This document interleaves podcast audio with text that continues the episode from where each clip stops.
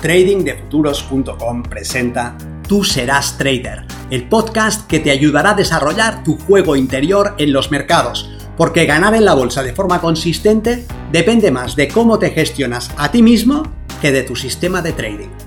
En este podcast encontrarás ideas y sugerencias prácticas con las que mejorar la mente con la que operas los mercados. Soy Vicens Castellano y será un placer que me acompañes. Si quieres más información sobre nuestros programas de entrenamiento para traders, visita tradingdefuturos.com.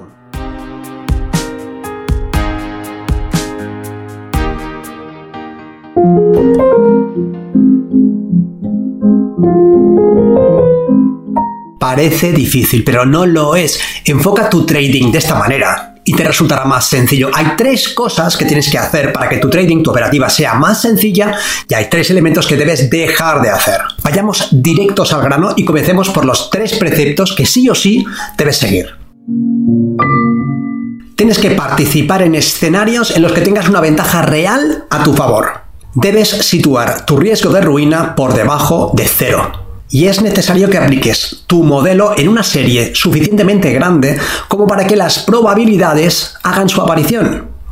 Da igual que operes con bandas de Bollinger, con retrocesos de Fibonacci, con patrones armónicos, que utilices áreas de soporte y resistencia de toda la vida o que sigas los modelos de compra-venta institucionales que utilizan los bancos. Porque estos tres elementos necesitan estar presentes si quieres operar de forma consistente. Sin una ventaja real a tu favor, no hay psicología que te vaya a salvar el día. Así que más vale que estés seguro de que lo que haces inclina la balanza a tu favor. Ese debe ser tu punto de partida y es imprescindible, en mi opinión, que puedas explicarme en una frase cómo lo haces para asegurarte esa ventaja sin entrar en los detalles del sistema que utilices, de los modelos que apliques o de las teorías que abraces, ¿cómo sabes que operas con una ventaja? ¿Lo tienes documentado? ¿Tienes evidencias incuestionables de esa ventaja? ¿Comprendes que en caso contrario podrías estar haciendo un esfuerzo para aplicar un modelo perdedor? ¿Ves lo absurdo que es eso? Es fundamental que estés seguro de que aquello que hagas tiene el potencial de hacerte ganar y para ello debes contar con evidencias, no con suposiciones. Tu ventaja tiene que estar documentada y debes contar con las pruebas suficientes como para seguir adelante. Sea el que sea el modelo que explotes, lo ejecutas a través de ti mismo. Por lo tanto, tú eres una variable en tu sistema tus sesgos cognitivos, tus historias personales, tus necesidades psicológicas y tus miedos son elementos que apoyarán o interferirán en la ejecución de ese sistema. Por lo tanto, es crítico que no te bases en evidencias de terceros, sino que elabores las tuyas propias. El segundo punto es que debes situar tu riesgo de ruina por debajo de cero siempre se trata de la probabilidad que tienes de pulverizar tu cuenta. Nunca, jamás debes asumir esa posibilidad. Te debes a tu capital, es tu dinero el que te hará ganar más dinero. Si lo expones a la posibilidad, por remota que sea, de perderlo, estarás jugando a la ruleta rusa y antes o después lo pagarás caro. Situar tu riesgo de ruina por debajo de cero es algo tan sencillo como asegurarte de que no expones nunca una cantidad mayor al 1% de tu capital.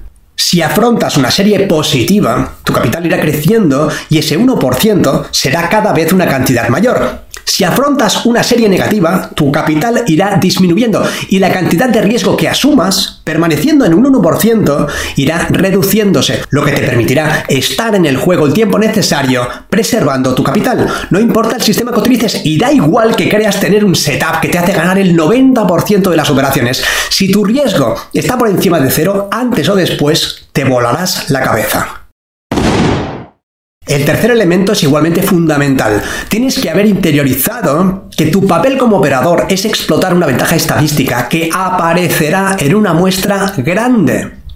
El resultado de lo que haces debe ser evaluado a través de una serie y tiene muy poca relevancia el resultado individual de una operación o de una muestra pequeña de operaciones dentro de esta serie. Si tomas cinco operaciones con tu modelo y son cinco pérdidas, Debes aceptar que eso forma parte de la varianza y que estadísticamente es una posibilidad y debes vivir con eso. Lo que implica que no cambiarás tu sistema tras una serie pequeña de operaciones perdedoras, porque podría ser que estuvieses a un paso de una regresión a la media, con lo que te resarcerías de tus pérdidas y entrarías en ganancia.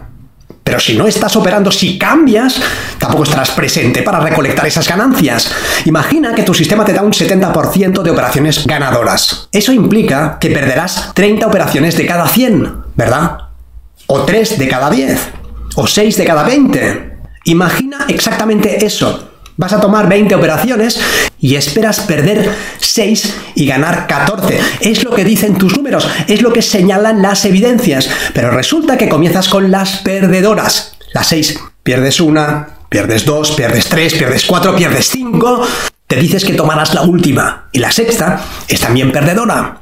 Y ya está, no eres capaz de seguir, así que lo dejas y con ello te pierdes las 14 operaciones ganadoras.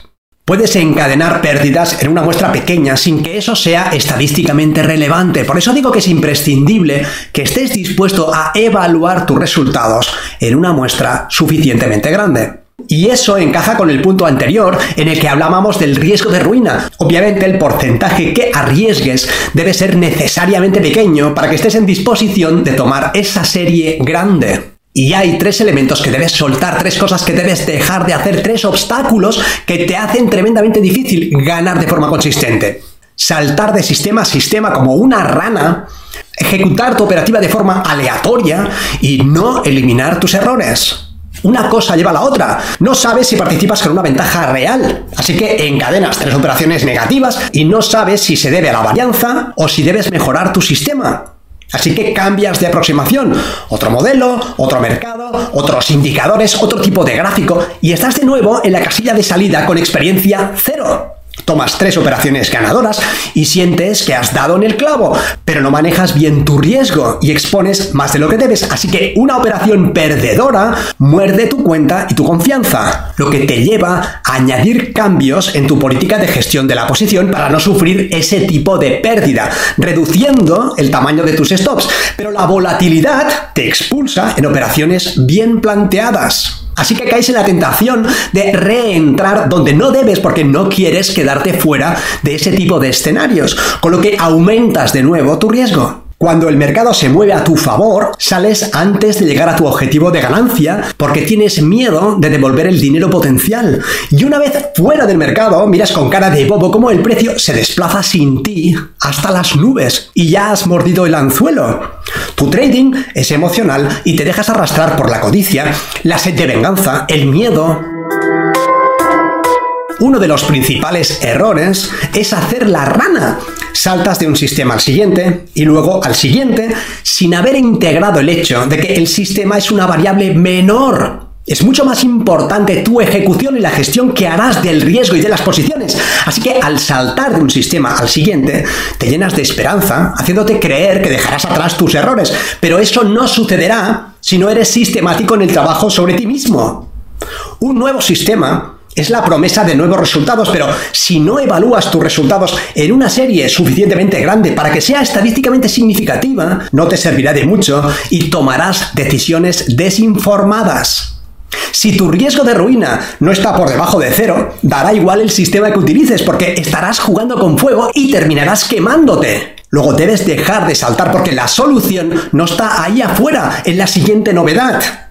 Claro, siempre que estés operando un sistema que te dé una ventaja real. Ese ha sido el punto de partida. Como no tengas una ventaja, da igual lo que hagas. No podrás sostener tus ganancias. El punto de inicio es que partas de un sistema que te permita identificar oportunidades de inversión de alta probabilidad y que aprendas a ejecutar con disciplina. Eso implica dos cosas, conocimiento y habilidad. Conocimiento porque debes aprender ese modelo y habilidad porque el trading es algo que se hace, no que se sabe. Tienes que desarrollar la capacidad de operar en tiempo real y bajo presión, lo que implica que debes entrenarte. El siguiente error del que debes librarte para hacer que tu operativa sea más sencilla es la operativa aleatoria. Da igual el sistema si vas a ejecutarlo de forma improvisada. Puedes estar operando con Milenio, pero si tomas una operación con un tipo de riesgo, el siguiente con otro, la próxima teniendo en cuenta el contexto, pero la siguiente de forma intuitiva, con un objetivo de salida de un tipo en una operación, en la siguiente saliendo cuando lo sientes, en un caso operando en gráficos de 5 minutos, en el otro de 30 segundos, unas operaciones gestionadas de una manera y las siguientes de otra. ¿Qué opciones tienes de sostener tus resultados si lo que haces no se sostiene en el tiempo? Ser consistente implica sostener el mismo tipo de trabajo una y otra vez, sin cambios, sin improvisaciones, sin añadiduras. Tienes un plan de trabajo que contiene una ventaja y centras tu esfuerzo en aplicarlo de forma que esa ventaja haga su aparición. Eso no sucederá si tu ejecución es aleatoria. Te estarás haciendo ser inconsistente, impedirás tu éxito. Lo que nos lleva al tercer punto, operar sin eliminar tus errores.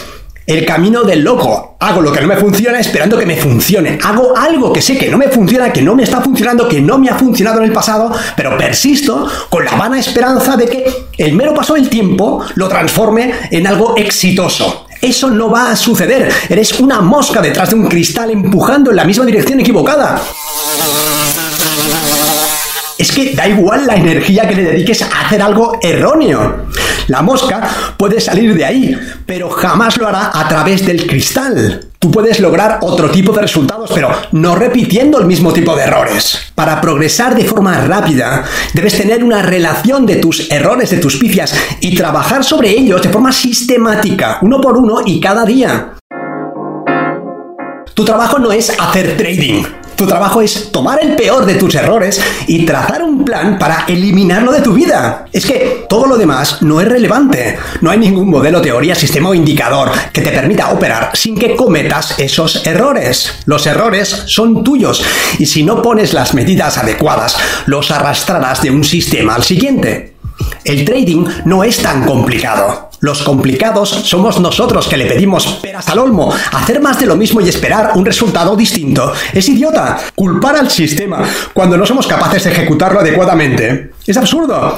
Pensar que harás las mismas estupideces en un mercado diferente y lograrás un resultado que ahora te elude no tiene ningún sentido. Seamos serios, hay tres cosas que debes asegurarte de que estás haciendo. Tienes que participar en escenarios en los que tengas una ventaja real a tu favor situar el riesgo de ruina por debajo de cero y evaluar tus resultados en series significativas. Y hay tres cosas que debes dejar de hacer.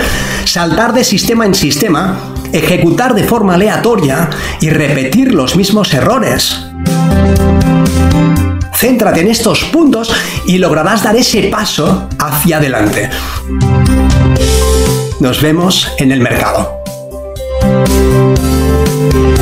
Para mejorar tus resultados como trader, aprende el sistema Milenio y entrénate con nosotros en tradingdefuturos.com.